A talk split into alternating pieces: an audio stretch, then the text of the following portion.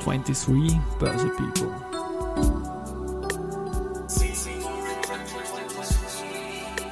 Are now in season 4. Presented by Management Factory.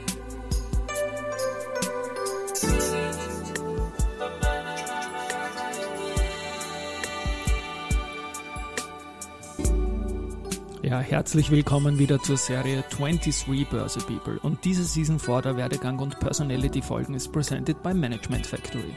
Mein Name ist Christian Drastil, ich bin der Host dieses Podcasts und mein 19. Gast in Season 4 ist Peter Brezinschek, der in 40 Jahren bei Raiffeisen zu einem Gesicht des Wiener Kapitalmarkts wurde und jetzt selbstständiger Finanzmarktexperte ist. Lieber Peter, herzlich willkommen bei mir im Studio. Herzlich willkommen. Danke für die Einladung, Christian. Haben wir uns ausgemacht, es ist der perfekte Zeitpunkt. Es ist eigentlich schon vorher überfällig gewesen, dich dabei zu haben, denn es gibt niemand, der von anderen Gästen so oft positiv erwähnt wurde wie du. Ich möchte das an dieser Stelle sagen. Ich freue mich, dass du jetzt selbst hier bist. Bei dir hat sich viel jetzt mal verändert. Ja, sage ich mal, 40 Jahre Reifeisen ist eine lange Geschichte. Aber wir handeln uns dadurch. Wie hat es denn bei dir begonnen, Peter? Naja, es hat 1983 begonnen ähm, indem ich mich äh, bei der genossenschaftlichen Zentralbank beworben habe. Das klingt modern eigentlich, das klingt, oder? Naja, nein, ich würde sagen, äh, am Anfang habe ich geglaubt, das ist, ähm, hat irgendwas mit Gewerkschaft zu tun. Denke ich mal. Ja. Ähm, wie, sie hat auch nicht das äh, Raiffeisen-Giebelkreuz äh, in dem, im, im Logo gehabt, sondern so ein verschlungenes GZB. Symbol. Ja, äh, aber ich äh, habe gesehen, da wird ein Kapitalmarktexperte gesucht. Und äh, das hat mich äh, fasziniert, ähm, obwohl ich sagen muss, ich glaube, sowohl die Interviewer, also die äh, damals Verantwortlichen in dem Wertpapiergeschäft, als auch ich haben uns nicht vorstellen können, was da für äh, erlebnisreiche Zeitreise vor uns steht. Und damals 1983 ist noch null Kapitalmarktexperte in dir drinnen gesteckt, oder? Du wolltest das einfach machen? Ich wollte vom äh, Beginn an etwas aufbauen und äh, das war aber auch die Idee äh, der, äh, der aufnehmenden Bank, äh, hier den Wertpapierbereich zu stärken. Es hat äh, Investmentclubs gegeben in ganz Österreich im Reifeisensektor und ähm, ja, nur Geschichten zu erzählen, äh, die irgendwo aus der Zeitung entnommen sind, ist, ähm, ist nicht gerade zeitgemäß mehr gewesen. Und ähm, äh, es hat auch äh, bei äh, der Sparinvest der Peter Zellnig begonnen, ähm, der mit mir studiert hat auf der WU Volkswirtschaft und so äh, sind dann äh, zwei äh, Research-Abteilungen, Analyseabteilungen sukzessive entstanden. Ähm, wir haben am Anfang hauptsächlich natürlich über äh, die internationalen Finanzmärkte gesprochen, hier hauptsächlich Aktien, äh, und dann über die Konjunktur. Und äh, 1984 ist dann endlich Leben gekommen. Genau, man muss ja sagen, da war ja überhaupt nichts los an der Wiener Börse 1983. Ich glaube 85, wenn ich mich richtig erinnere, ist dann AKG an die Wiener Börse gekommen, ist nicht lang geblieben. Das war 84. 84, schon, 84 okay. ist Mautner Markov als erste okay. und AKG war dann die zweite. Und das war irgendwo so ein Weckruf, und da bin ich ja zu meinem ersten Interview gekommen. Klaus Lipscher, der Chef äh, der genossenschaftlichen. Nein, er war da, er war äh, im Vorstand der GZB äh, zuständig für den Wertpapierbereich und der ist krank geworden und da hat dann eine Wiener Tageszeitung nach einem Ersatz gesucht und ich bin dann ausgewählt worden als kleiner Analyst und durfte dann äh, feststellen, dass die äh, Wiener Börse aus ihrem jahrzehntelangen Dornröschenschlaf erwacht ist, äh, weil eben Leben gekommen ist. Und ja, ein Jahr später hat Jim Rogers offensichtlich da meine Zeilen gelesen gehabt und hat die Wiener Börse wachgeküsst. Und dann ist es so richtig losgegangen. Dann konnten wir endlich einmal auch etwas schreiben, in einem Börsenbericht, äh, wo Wien vorgekommen ist. Vorher äh, haben wir uns immer nur über Amerika. Ja, Thema genau. Verfehlung pur. Genau. Vorher. Genau. Und das Lustige ist ja, deine Kunden konnten dann, eure Kunden konnten ja völlig legal quasi das, äh, die Analyse, die der Rogers dann sagen wir mal, populär gemacht hat, wenn wir mal diese, bei dieser Geschichte bleiben, ähm, kaufen. Und ähm, also eine schöne Geschichte, wirklich early, early, early Bird dabei zu sein. Also du hast doppelt gutes Timing. Der Markt war nirgendwo und ist dann gekommen und du warst jung, bist eingestiegen. Also ein, perfekter geht's ja nicht, ne? Ich hatte das Glück überhaupt, dass diese internationale Börsenrallye ähm, ein paar Monate vor meinem Einstieg überhaupt in, in den USA begonnen hatte. Weil 14 Jahre davor hat der Dow Jones die 1000 Punkte Marke vergeblich angerannt, das ist immer wieder abgeprallt und da war nichts auf den, auf den Aktienmärkten zu verdienen. Ähm, und ab 82, 83 ist dann der Börsenzug so richtig ins Rollen gekommen und ich hatte das Glück, einer der ersten zu sein, äh, der das begleiten durfte. Und äh, es hätte ja auch sein können, dass ich in die 60er Jahre hineinschaue und dann hat man 14 Jahre äh, Langeweile. Das war eben nicht der Fall. Es ist turbulent weitergegangen. Na, wir haben ja dann 85 und 89 als zwei der spektakulärsten Jahre ever gehabt, mhm. kurz vor der äh, Initiierung des ATX. Das war sicher auch die Stärke vom Wiener Markt, der Vorbote, dass man einen gescheiten Index braucht haben dann, weil er der WBI nicht wirklich re, äh, replizierbar und handelbar war.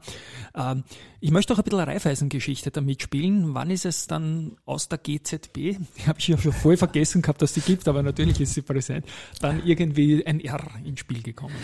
Naja, das R ist mit unserer Übersiedlung äh, vom ähm, äh, Michaelerplatz äh, auf den Stadtpark gekommen, 1989. Ähm, also wenn man so will, ähm, am Höhepunkt, äh, wo dann ähm, die Ostfantasie ausgebrochen ist. Ein paar Monate vorher sind wir übersiedelt und am 9. November war ja dann dieser glorreiche Moment der Öffnung der Berliner Mauer, der sicher uns allen so Tränen in die Augen gedrückt hat, äh, dass so etwas friedlich genau. über die Bühne gehen the kann. The magic of this moment in this glory night. Ah, das Scorpions, Scorpions das war natürlich... Äh, ich finde jetzt nicht, keine Sorge. ich auch nicht. Aber das war, äh, das war grandios und einer der Höhepunkte, auch der emotionalen Höhepunkte, das dann äh, gezeigt hat, Europa beginnt zusammenzuwachsen, der Kommunismus ist abgeschüttelt und das war was ganz Tolles. Und wir sind äh, vorher, äh, 89, ähm, in den Stadtpark übersiedelt und dann äh, wurde der Name in Raiffeisen Zentralbank äh, umgewandelt und dann hatten wir auch das Giebelkreuz äh, in unserem Markenzeichen enthalten und damit war keine Verwechslung mehr möglich. Und rückwirkend gesehen, diese ersten sieben Jahre in den 80ern in, aus dieser 40 Jahre Geschichte. Waren das jene sieben Jahre, wo du am meisten Österreich Equity im Tagesgeschäft gehabt hast? Äh, ja und nein. Äh, auf der einen Seite war ich von 86 bis 89 äh, Manager des Raiffeisen Aktienfonds. Das auch noch. Äh, ja, da habe ich den, den größten Börsenkrach der Geschichte vom 19. Oktober 87 live miterlebt und ich war eine Woche vorher noch ähm, in New York und in Chicago an der Option Exchange und dachte mit einem Rückgang von 136 Punkten beim Dow bin ich jetzt in einem ähm, historischen Moment in Chicago an der Börse gewesen. Das waren minus fünf Prozent Tagesverlust dass es am das nächsten Montag minus 0,3 Prozent. Ja, ja, dass es dann äh, am äh, Montag äh, noch einmal in sechs Börsenstunden um äh, über 500 Punkte nach unten gerasselt ist unter die 2000er Marke beim Dow damals. Jetzt sind wir bei über 33.000 Punkten und minus 22,5 Prozent, ähm, das äh, hat schon ordentlich an den Nerven gezerrt und da sind bei vielen die Nerven blank gelegen. Ich habe mir aber da nicht so davon beeindrucken lassen. Äh, du sagst richtig, ich habe damals äh, als Fondsmanager angefangen zu kaufen für den Fonds, weil ich nicht von der Rezession, wie manche gemeint haben, äh, überzeugt war, sondern von der Langfristigkeit der sinnvollen Investitionen in Aktien. Und das hat sich bezahlt gemacht. Ich habe auch meine erst privaten Investitionen ähm, so in diesem Zeitraum begonnen und ähm, ich kann nur sagen, ähm, es zahlt sich aus, wenn man rechtzeitig beginnt mit diesen Sachen. Dass wir auch Wiener Aktien dabei waren, ja, freilich. Aber damals, muss ich ganz offen sagen, äh, hatte ich sicher von allen österreichischen Fondsmanagern das größte Japan-Portfolio. Mhm. Denn Japan ist, das, die 80er Jahre waren äh, das Jahrzehnt der japanischen Aktien. 40.000 im Nikkei damals. Fast 40.000 ja. Punkte im Nikkei. Ich hatte das Glück, dass ich 1989 äh, zwei Wochen im Mai in, in Japan ähm, eine Unzahl von Unternehmen besuchen durfte auf Einladung. Und ähm, ja, äh, die größten zehn Unternehmungen ähm, Ende 1989 Acht davon waren japanische Unternehmen, ja. hauptsächlich Banken, nur zwei Amerikaner. Die japanische Börse war mit 45 Prozent Marktanteil die größte. Das weiß man heute kaum mehr. Und äh, diese 39.000 Punkte hat der Nikkei ja nie wieder erreicht. Also ein Niedergang äh, aufgrund einer aufgeblasenen Entwicklung äh, wenn man gesehen hat, wie teuer alles war, äh, welche starken Verflechtungen es zwischen den Produktions- und den Finanzunternehmungen gegeben hat, ähm, die ja äh, ihr Geschäftsmodell ja gar nicht mehr, mehr aus den Erträgnissen ihrer Produktion, sondern aus Finanzergebnissen gehabt. Das hat fast ein bisschen erinnert an die Finanzmarktkrise 2008, 2009, die dann in den USA aufgekommen ist. Und alle drei größten Unternehmen im ATX heute, die erste zunächst mit Partizipationsscheinen, aber vor allem OMV und der Verbund sind in der zweiten Hälfte der 80er Jahre gekommen. Wie ist der damit vorgegangen? Warst du da ein IPO-Käufer? Ja, also die OMV ist ja wirklich in eine ganz schwierige Phase. Dezember 87, kann mich noch erinnern, soll man den Börsengang verschieben? Man hat ihn Gott sei Dank durchgezogen, war erfolgreich und ja, ähm, ich muss also sagen, seit damals äh, war ja, ich auch für den Fonds äh, ja. äh, OMV-Aktionär und äh, die haben ja immer geschaut, dass es ein Dividendenrand zwischen drei und vier Prozent gibt. Das war ja äh, eine wirklich tolle Grundlage dann für die weiteren Privatisierungen, ja. die ja dann in den 90er Jahren erst gekommen sind. Stimmt, ja. Weil es hat ja dann, das muss man schon dazu sagen, äh, wir haben ja dann schon ein bisschen ähm, mit diesen Absturz, äh, der nach 1990, 91, 92 gekommen ist, äh, ein bisschen das Vertrauen in die Wiener Börse verloren ja. gehabt. Na, also, dann springen wir gleich. ATX war da. 91 ja. haben sie in Gorbatschow hopp genommen, dann ist äh, Jugoslawien gekommen, relativ rasch als großes Problemfeld direkt vor der Haustüre, also ziemlich parallel zu jetzt. Ukraine ist ein bisschen weiter weg, aber es tut weh natürlich uns Österreicher. Wieso hast du dann als Fondsmanager nicht weitergemacht?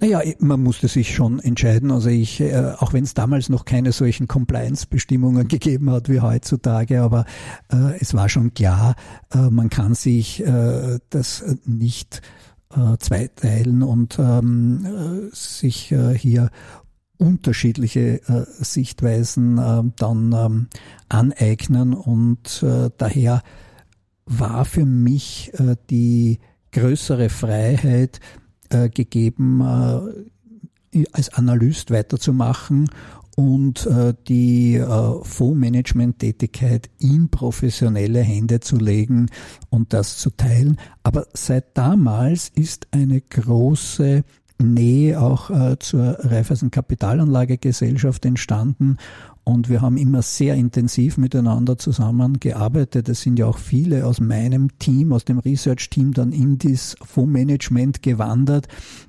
Und äh, da gibt es eigentlich eine, eine sehr, sehr guten Austausch, einen Meinungsaustausch, der befruchtend ist für beide Seiten. Ähm, was ich noch sagen will, 92 haben wir eine sehr richtungsweisende Entscheidung getroffen, wir, äh, es war ja nicht nur der Jugoslawienkrieg, leider, sondern es waren auch sehr viele positive Entwicklungen. Es ist 1990 die Budapester Börse entstanden. Es sind Börsenplätze in äh, damals noch Tschechoslowakei und dann äh, Tschechien und der Slowakei, in Polen etc. entstanden. Und wir haben uns entschlossen und gesagt, wir machen es nicht wie die englischen Investmentbanken aus London, aus einem zentralen Hub heraus äh, Research zu betreiben, sondern wir wollen das lokale Know-how unserer Leute vor Ort für unsere Kunden zugänglich machen. Und das war eine der, der besten Entscheidungen, glaube ich. Wir haben äh, viele äh, Analysten, Kolleginnen und Kollegen, im Übrigen immer die Mehrzahl der Chefanalystinnen äh, waren weiblich äh, in Osteuropa und sind es heute noch.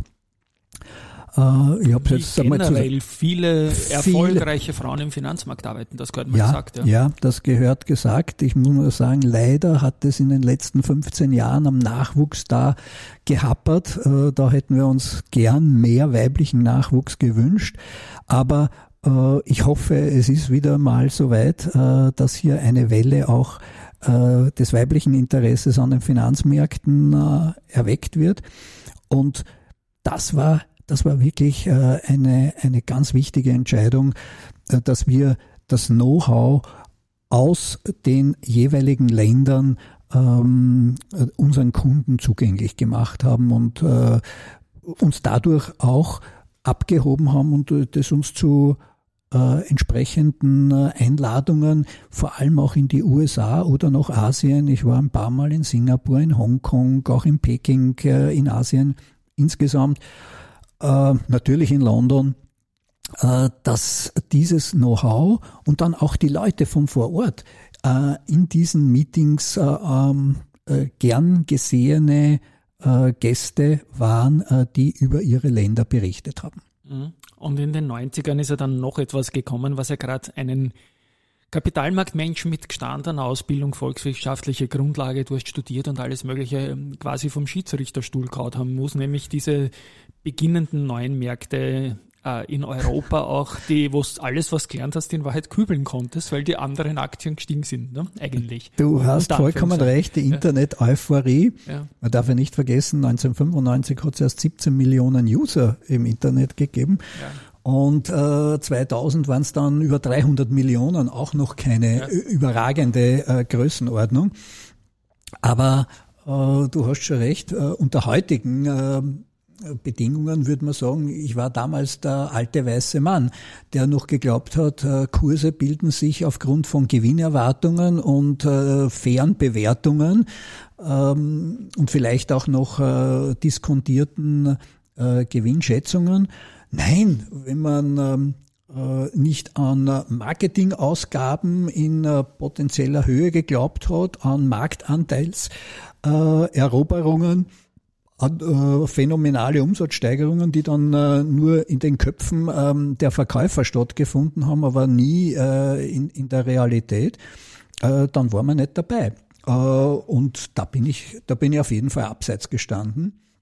Und ich muss auch sagen, die Kursentwicklung 1999, 2000, ähm, die hat mich auch wirklich alt aussehen lassen, weil da da konnte ich mit meinem Latein äh, relativ wenig anfangen, aber das Ganze hat ja nur bis zum März 2000 gedauert. Genau. Und, und dann ist ja diese ganze Blase äh, in Luft aufgegangen äh, oder vor Gericht, äh, wo immer, auch vor dem Konkursrichter in vielen Fällen.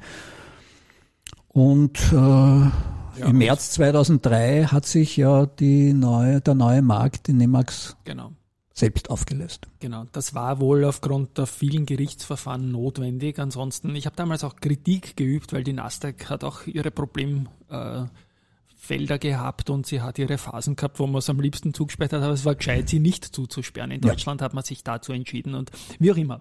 Äh, die Nullerjahre waren ja ganz, ganz spannend. Mhm. Ich sage mal, Millennium-Umstellung war dann weniger Thema, als man äh, glauben konnte. Es ist dann Brick and Mortar zurückgekehrt, wie es ärgerlich geht. Wir haben die beste Phase an der Wiener Börse vielleicht nach den 80er Jahren oder parallel zu den zweiten Hälfte der 80er Jahre gehabt. 1000 auf 5000 Punkte im ATX von 2002 auf 2007, mhm. inklusive zwei gelben IPOs. Eins ganz nahe, auch eins zweites auch ziemlich nahe. Bitte um ein paar Worte zu dieser naja, die Phase, ähm, also zuerst möchte ich vielleicht noch beginnen, dass 99 die Eurozone begonnen hat. Und das war ja natürlich auch eine totale Neuerung, ähm, die Einführung eines gemeinsamen Währungsraums für elf Länder. Äh, wobei eines, jetzt sage ich mal ganz offen, Italien, naja, äh, kulanzhalber aufgenommen worden ist, äh, wenn man es so nennen darf und äh, zwei äh, und dann zwei Jahre später ein anderes sich hineingeschwindelt hat, nämlich Griechenland. Äh, das sind ja keine guten Startbedingungen äh, für einen gemeinsamen Währungsraum, der auf Vertrauen äh, und auf Regeln basiert, die dann ohne Konsequenz nicht eingehalten werden. Ähm, daher, wir haben ja auch von 2000 bis 2003 äh, die längste Abwärtsphase an den Börsen gehabt in diesen 40 Jahren. Natürlich war da auch dazwischen 9-11, äh, das dürfen wir nicht vergessen, ein ganz trauriger Moment. Und ich glaube, jeder, der damals äh, erwachsen war, weiß, äh, wo er gewesen ist, ja. zu dem Moment, äh, wo die Meldung gekommen ist, dass hier ein Flugzeug ins, äh, in den Nordtower hineingeflogen ist. Zuerst hat es geheißen, ein Segelflugzeug. Äh, dann hat man es leider korrigieren müssen und dann noch ein zweites und dann noch ein drittes und ein viertes. Ähm, ja, an dieser Phase hat man lange äh, gekiefelt dann. Und als äh, der Startschuss, der dritte Irakkrieg am 20. März mhm. losgegangen ist, kann ich mich noch erinnern, hat mich die Angelika Ahrens vom ORF angerufen, äh, ist es das jetzt? Ist es das Ende der, der Talfahrt jetzt? Und ich habe gesagt, ja, also bin auf den Sessellift gesetzt, der übrigens 15 Minuten damals gefahren ist, ganz ein langer, ein langsamer äh, Lift äh, im äh, Salzburger Lungau, der jetzt schon natürlich durch eine Gondelbahn ersetzt ist. Aber da konnte man doch Schön zehn Minuten reden und plaudern und äh, gesagt, ja, das ist jetzt wahrscheinlich der Startschuss. Und es war auch der Startschuss. So frei nach Costolani, wenn die Kanonen donnern, dann soll man mhm. kaufen. Und genauso hat sich dann auch ja auch abgespielt, weil das äh, äh, Irak-Abenteuer war ja Anfang Mai ja schon beendet. Und dann sind die, äh, die positiven Wirtschaftsentwicklungen, aber auch das die erste Runde der expansiven Geldpolitik eines Alan Greenspan hat sich bemerkbar gemacht. Ja. Die Zinsen sind ja viel später erst angehoben worden, als es äh, der wirtschaftlichen Prosperität entsprochen hätte. Deutschland hat die Reformen gemacht.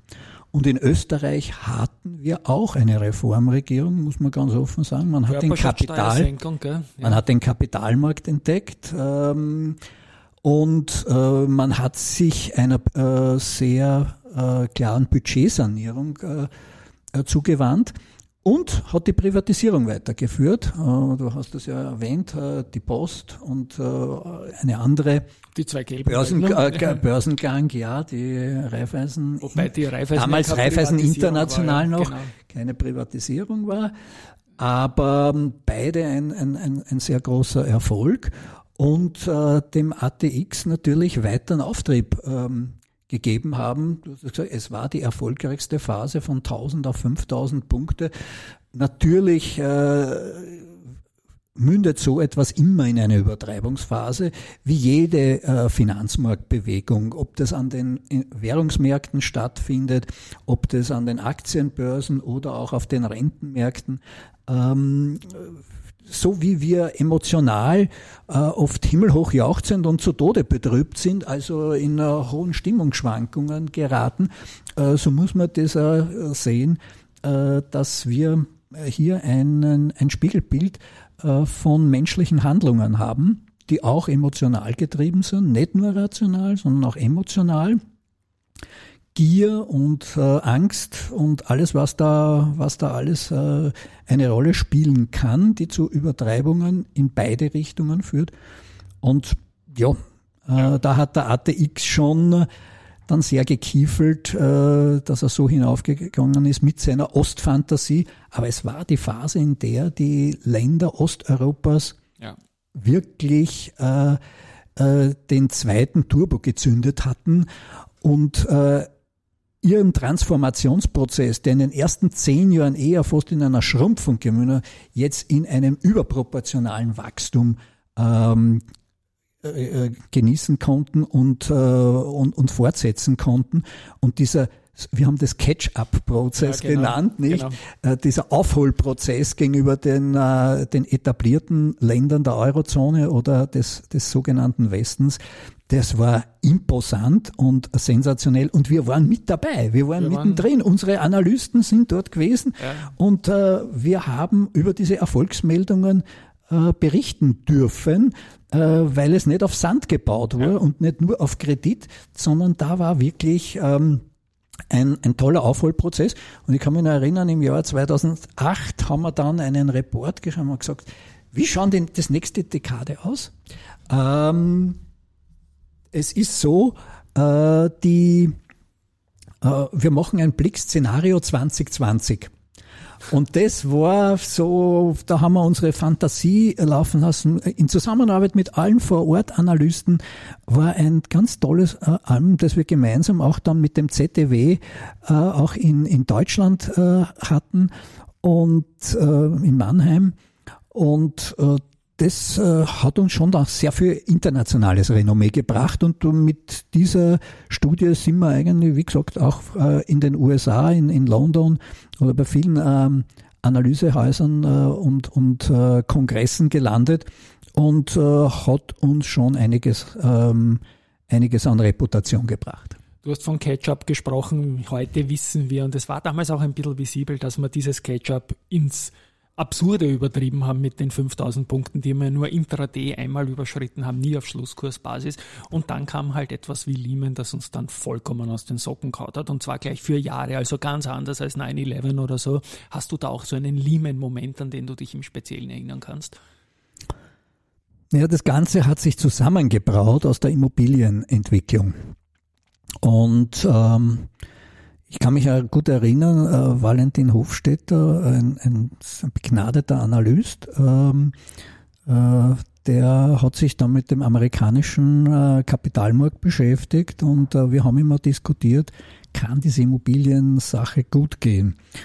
Und da war schon einiges an, an, an Warnzeichen da, dass das Ganze dann äh, so explosionsartig endet äh, hätte man nicht gedacht.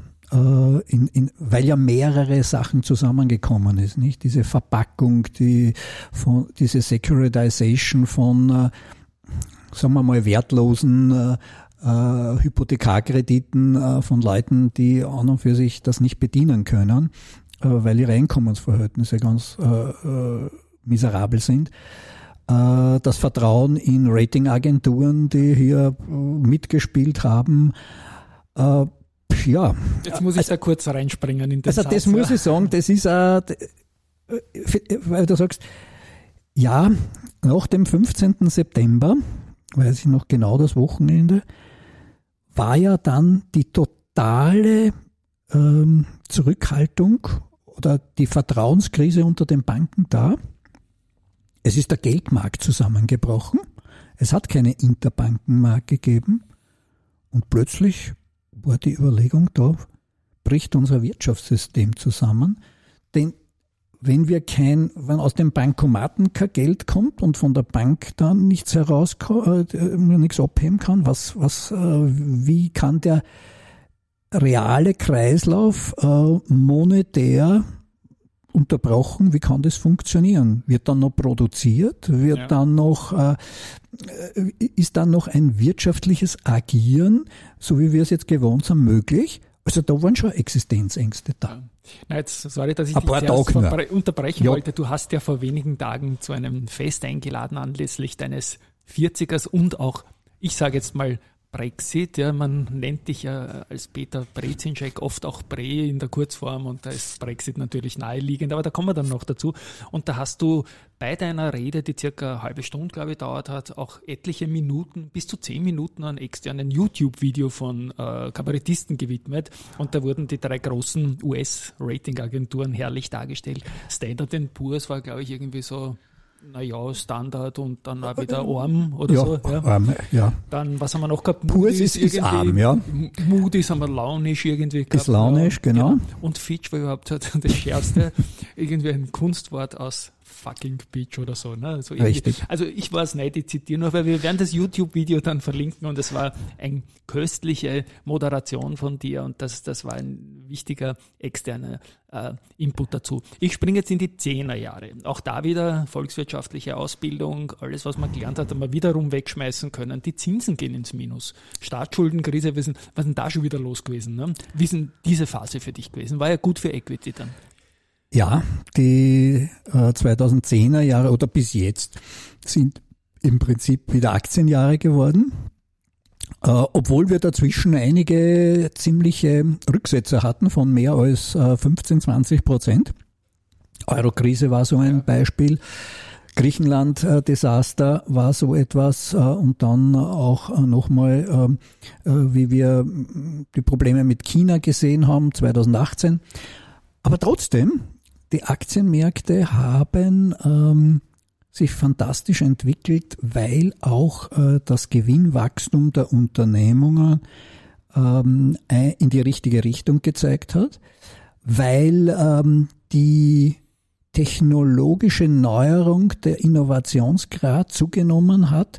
Ähm, es war das äh, Zeitalter der Fangaktien, nicht? Äh, das war Facebook, äh, Amazon, Apple, Netflix und Google die ähm, zu einem Höhenflug angesetzt haben, wie wir es, wie wir ihn kaum gekannt haben, aber äh, doch äh, im Unterschied zur Dotcom-Blase basierend auf äh, Unternehmenserfolgen und, ähm, und Gewinnexplosionen und nicht äh, auf Sand gebaut.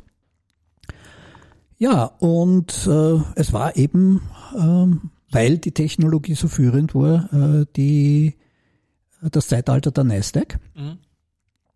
Von 2009 bis äh, Ende 22, also trotz des Einbruchs im Vorjahr, 18 Prozent äh, per anno Total Return äh, ist schon eine sensationelle Entwicklung, die nicht wiederholbar ist und mm, außergewöhnlich. Standard Poor's 13 Prozent und dann kommt schon erst mit 7,5 Prozent ähm, Europa. Der mhm. DAX, Eurostox ATX war so bei etwa 6,7, 6,8 Prozent per anno. Das sind eigentlich die normalen Ertragserwartungen, die du aus Aktien langfristig ziehen kannst.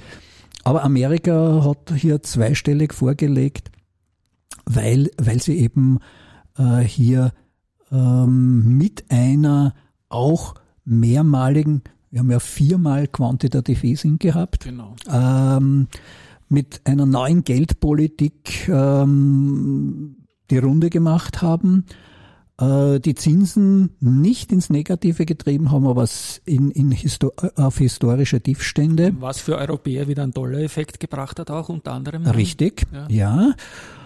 Und wir haben ab zwei, nach dem ähm, Mario Draghi sich ja als äh, Krisenmanager einen hervorragenden Ruf äh, geschaffen hat, 2012,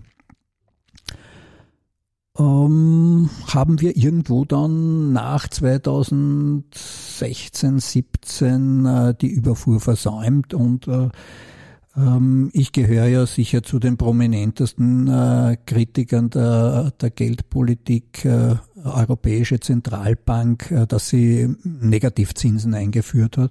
Ich halte das. Ich für, auch, aber ich bin nicht so prominent du. Naja, ich meine für in ja. Österreich. Nein, nein. Ähm, ich halte nein, das nach wie vor für, ein, für äh, keine sinnvolle ähm, keine sinnvolle Aktion. Die Amerikaner äh, haben das immer abgelehnt äh, und haben Nullzinsen eingeführt. Das kann man tun. Und ähm, wenn man äh, wenn man schon ähm, äh, so stark äh, hier ins Minus gegangen ist, welche äh, vielen Effekte hier möglicherweise dann auch ähm, zu Zombie-Unternehmungen, zu Fehlallokationen von Krediten führen, ähm, äh, die Produktivität äh, des, äh, des Wirtschaftsstandorts Europa möglicherweise eher dämpfen, als dass sie sie heben, ähm, weil auch keine, keine Bereinigung eines Kreditportfolios bei dem Finanzsektor notwendig ist. Also das sind schon viele Nebenaspekte und die nicht vergessen, auch die, die Vermögensverteilung hat sich hin verschoben zu jenen, die Aktien und Immobilien hatten und nicht äh, in Sparguthaben investiert haben. Also auch Verteilungseffekte ungewollte sind hier mit.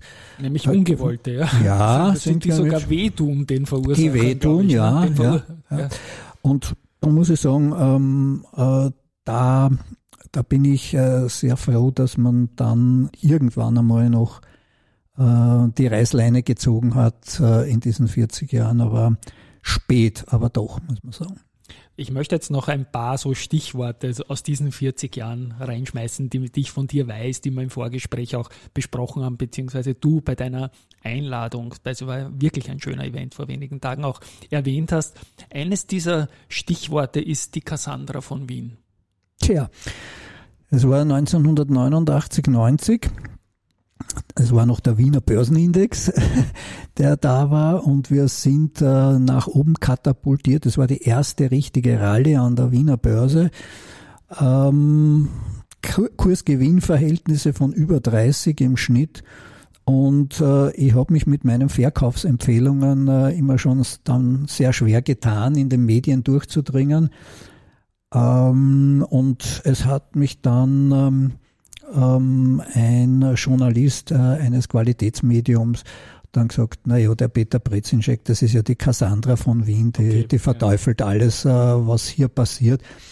Aber leider haben wir dann äh, sieben, acht Jahre unter diesem Höhenflug gelitten, weil das Vertrauen weg war und erst wieder mühsam aufgebaut werden musste. Du sitzt jetzt vis-à-vis von mir auch mit einem T-Shirt 25 Jahre ATX. Du bist auch Sportler, das haben wir damals auch gemeinsam gemacht. Irgendwie, du warst ja. dabei bei so einer Aktion, sind wir laufen gegangen, alle miteinander. Äh, ganz kurz, Peter Brezinschek und Sport. Privat. Untrennbar verbunden. also ich kann da ohne dem nicht. Deswegen schaust du auch so entspannt aus, glaube ich. Äh, auch wenn das vergangene Jahr etwas ähm, sportlich äh, äh angeschlagen war, ich hatte eine Knieoperation im Herbst, äh, weil ich gestürzt war beim Laufen und äh, habe dann davor noch eine Sprunggelenksverletzung, weil ich auf eine Eisplatte ausgerutscht war. Ähm, aber ja, Laufen ist eines äh, der, der ganz wichtigen Dinge, den Kopf klar zu machen. Ähm, ohne irgendeinem Hilfsmittel ähm, andere Städte, Gegenden, Landschaften zu erkunden und die Natur zu genießen.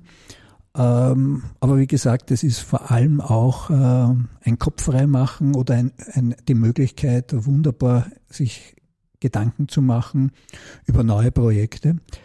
Skifahren, hm. also ähm, nachdem ich ein Winterfan bin, ähm, gehört Skifahren eigentlich dazu. Da ist, äh, äh, wenn es irgendwie geht, äh, ist da mein, mein, mein Herz äh, in, den, in den Bergen. Ich könnte mir nicht vorstellen, äh, dass ich beispielsweise meinen Wohnsitz in Ungarn hätte, äh, wo es weit und breit äh, nur Booster gibt. Ja. Und äh, ja, also ich liebe es, äh, hier in, in, in den Alpen zu sein, aber auch woanders. Aber ich gebe zu, Skifahren du in Österreich. Ähm, Radfahren, Schwimmen, ähm, alles Mögliche. Also möglichst äh, viel Ausdauersport zu machen, um fit zu sein, um sich wohl zu fühlen. Äh, denn manchmal ist es so, äh, soll man am Abend, wenn man den ganzen Tag gearbeitet hat, noch laufen gehen? Bist eh schon müde? Nein, du wirst eigentlich dann richtig, richtig munter. Es, ist, es kommen die ja, Ideen. Also es ist, ist ganz super. Also ja. Wenn's, wenn die Gesundheit mitspielt, das würde ich mir wünschen, möglichst lange all diese Sportarten, diese wunderschönen zu betreiben. Und äh, man lernt ja auch wieder wahnsinnig viele Leute auch kennen. Genau, jetzt werd mal wieder fit und dann machen wir einen Plauderlauf vorher noch, hoffentlich bald. Gerne. Was du noch gesagt hast, äh, ich habe dich auch anmoderiert als eines der Gesichter des österreichischen Kapitalmarkts und da Gesichter wird man auch, wenn man im Fernsehen ist, hin und wieder. Und da hast du erwähnt, dass da live durchaus lieber ist als voraufgezeichnete Sachen und vielleicht auch da ein Sager dazu. Ja, ich glaube, ähm, also erstens mal möchte ich mich bedanken immer wieder für das Vertrauen in den Medien, äh, dass ich immer fair und wertschätzend behandelt worden bin. Äh, das ist etwas, ähm, für jemanden, der ja auch ähm, nicht selten äh, Meinungen geäußert hat, die abseits des Mainstreams sind, ähm, nicht, nicht was Selbstverständliches. Und da muss ich allen, egal in, wo, in Print oder auch in den äh, sozialen Medien oder auch äh, im Rundfunk und Fernsehen dankbar sein. Äh, ich habe das Live-Interview immer gerne gehabt, weil es authentisch ist, weil es volle Konzentration erfordert ähm, und man sich auf das Wesentliche konzentriert. Äh, man weiß ja, man darf gerade im Fernsehen nicht länger als 25, äh, 30 Sekunden eine Antwort geben und da muss man präzise sein, eine Botschaft bringen. Und ähm, das war, und das Wesentliche, man muss komplexe Dinge einfach verständlich bringen. Und ich glaube, das war dann mein Vorteil auch, äh, dass äh, die Journalisten vielleicht wenig, wenn es keine Live-Sendung war, wenig schneiden mussten, weil sie es äh, im O-Ton verwenden konnten oder als ihr Statement auch in der Anmoderation. Aber ich habe mich sehr, ich habe mich bei diesen Interviews immer sehr wohl gefühlt. Und vor allem hat man die Sicherheit, dass dann nicht irgend aus dem Zusammenhang heraus was geschnitten wird, um eine gewisse Grundhaltung, die kapitalmarktfeindlich sein könnte, äh, da vielleicht dann zum Spielen zu bringen. 40 Minuten sind vorbei, das ist 40 Jahre Reifeisen, aber wir sind noch nicht fertig, weil du bist jetzt selbstständiger Finanz Marktberater, Experte. Der Brexit ist quasi so ein Zwischenstep. Du bist im Fiskalrat. Was machst du jetzt, Peter? Naja, jetzt schreibe ich einmal an äh, meinen 40 Jahren Finanzmärkte, wie ich sie gesehen habe. Die sind noch immer nicht fertig. Ich habe Ende November, Anfang Dezember begonnen. Da haben wir gedacht, naja, da werde ich ähm, vielleicht ein paar 10, 15 Seiten ähm, Rückblick machen. Aber ähm, das ist äh, immer mehr ausgewachsen und ich habe mich da hineingesteigert in etwas. Und ich hoffe, dass ich im Februar mit diesen Erinnerungen, auch persönlichen Erinnerungen, äh, fertig werde, dass ich äh, sie dann auch ähm, vom Computer irgendwo transportieren kann an Interessierte, die das gerne lesen wollen. Bisschen garniert natürlich auch mit, ähm, mit Medienkommentaren von der damaligen Zeit, äh, äh, wenn sie mir noch äh, verfügbar sind.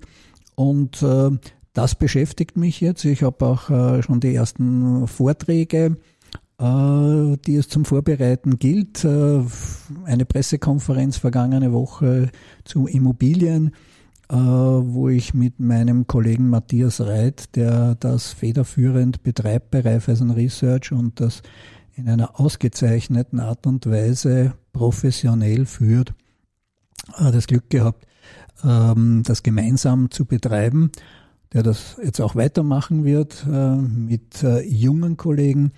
Und ähm, ja, ich wäre auch, wenn es ähm, Anfragen von Institutionen äh, von Firmen gibt, so wie es äh, im, ähm, in der zweiten Jahreshälfte 2022 schon da war, äh, gerne bereit sein, einen ähm, Beitrag zur Diskussion, zur, zu, zu den Perspektiven zu liefern. Was ich nicht mache, sind nur Prognosen, ähm, denn Prognosen sind ja äh, basierend auf gewissen, äh, auf gewissen Annahmen.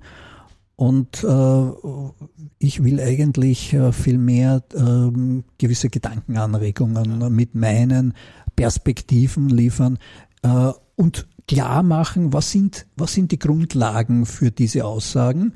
Äh, und dann kann man sich natürlich auch ähm, ein Bild davon machen, wenn diese Grundlagen sich ändern. Und die Politik, das muss man jetzt auch sagen, hat seit der Finanzmarktkrise, aber insbesondere seit der Pandemie und jetzt noch mehr mit der Inflationsentwicklung äh, so viel Einfluss auf äh, das Wirtschaftsgeschehen genommen, dass natürlich durch äh, politische Entscheidungen sehr viele wirtschaftliche Rahmenbedingungen sehr rasch wieder verändert werden können. Ich bin ja auch der Meinung, dass die Prognose zurückgedrängt wurde, viel mehr vernünftige, schnelle Reaktionen. Dafür steht und stand äh, Raiffeisen Research, immer sehr schnell zu reagieren und dann eine neue Guidance zu geben, was man jetzt mit veränderter Situation tun kann. Und das hat meiner Meinung nach die Prognose auch irgendwie abgelöst. Dann möchte ich dich noch fragen, ähm, bei deinem Fest habe ich gesprochen mit einer sehr hochgeschätzten ehemaligen Wirtschaftsblattkollegin von mir, Claudia Hase, schreibt für die kleine Zeitung. Sie hat dich auch, glaube ich, wirklich gut erwischt in einem Porträt, das sie geschrieben hat. Perfekt,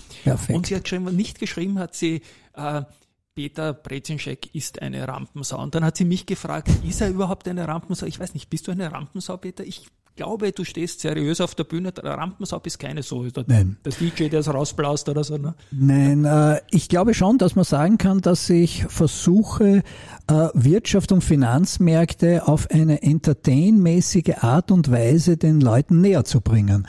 Äh, da bin ich, glaube ich, wenn, wenn, wenn man mich so charakterisiert, dann äh, wäre das ein Kompliment und vor allem das größte Kompliment, das mir Zuhörer machen, ist, Herr Brezinschek, ich habe Sie verstanden. Ich habe, ich habe äh, etwas davon mitgenommen, von diesem Vortrag oder von dieser Diskussion. Weil äh, es geht ja nicht darum, Wissen zu präsentieren, sondern es geht darum, äh, Menschen ähm, in ihren, ähm, in ihren Bedürfnissen zu helfen, ihnen äh, den Vermögensaufbau äh, zu ermöglichen, ihnen ähm, äh, ein, ihr Kreditumfeld abzuschätzen, ob es in einem vernünftigen Ertragsrisikoverhältnis ist. Äh, Unternehmen, ähm, die Rahmenbedingungen zu diskutieren ob äh, Investitionsentscheidungen jetzt vernünftiger sind oder man vielleicht etwas zuwarten sollte und wo wo man die, äh, die größten Margen er, äh, erwischen kann. Also es geht ja immer dann um den Nutzen des, der zuhört oder die Person, die zuhört oder die, die Institution. Ähm, wenn man da etwas dann erreicht hat, das war, glaube ich, immer das Ziel von Raiffeisen Research, ähm, wenn man einen Kundennutzen äh, vergrößert hat, dann, äh, dann, dann haben wir eigentlich das größte Kompliment bekommen. Und da möchte ich auch noch etwas sagen.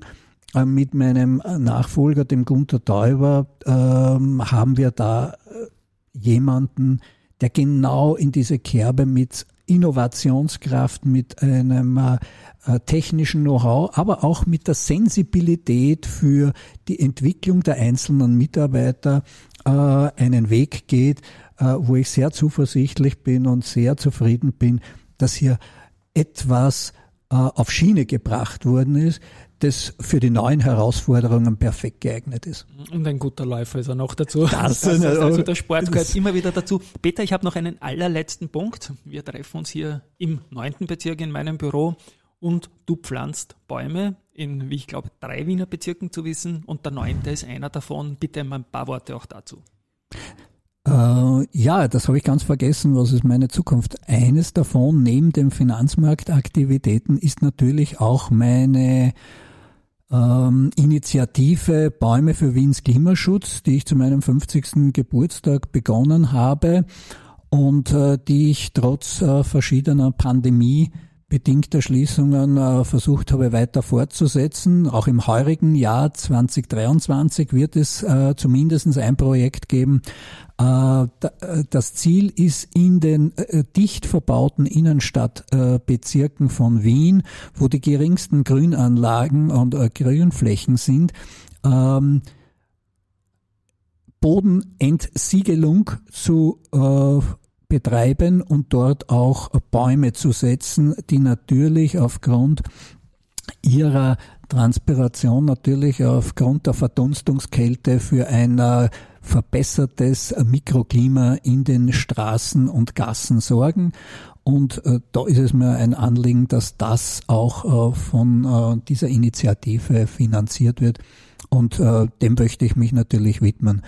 Ähm, wir können, das möchte ich auch dazu sagen, äh, wir können hier in Österreich nicht das Weltklima retten, aber wir können dafür sorgen, dass äh, die ähm, Situation in den Städten, wo wir in der Innenstadt manchmal sieben, acht Grad mehr Temperatur haben als in den Außenbezirken, das hat nichts mit Klimawandel zu tun. Das ist menschengemacht, das können wir ändern. Da können wir aber dafür sorgen, dass es angenehmer wird, dass äh, wir hier äh, Grünschneisen bekommen. Und für das möchte ich mich einsetzen, ähm, weil äh, das ist auch praktische Hilfe.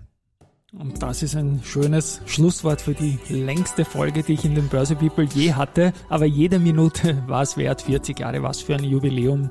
Börsegeschichte pur, Peter. Schön, dass du dabei warst und dabei bleibst und bist. Es war mir ein Volksfest, dich hier zu Gast gehabt zu haben. An euch da draußen mal danke fürs Zuhören. Ich sag's gerne, es wird, glaube ich, sehr, sehr viel Spannendes dabei gewesen sein. Und tschüss einmal von meiner Seite. Vielen herzlichen Dank, Christian, für die Einladung und äh, ich freue mich auf weiter spannende Jahre auf den Finanzmärkten und auch äh, für Lösungen äh, im Mikroklima. Und fit werden und dann gehen wir laufen. Jawohl. Tschüss und Baba. Baba.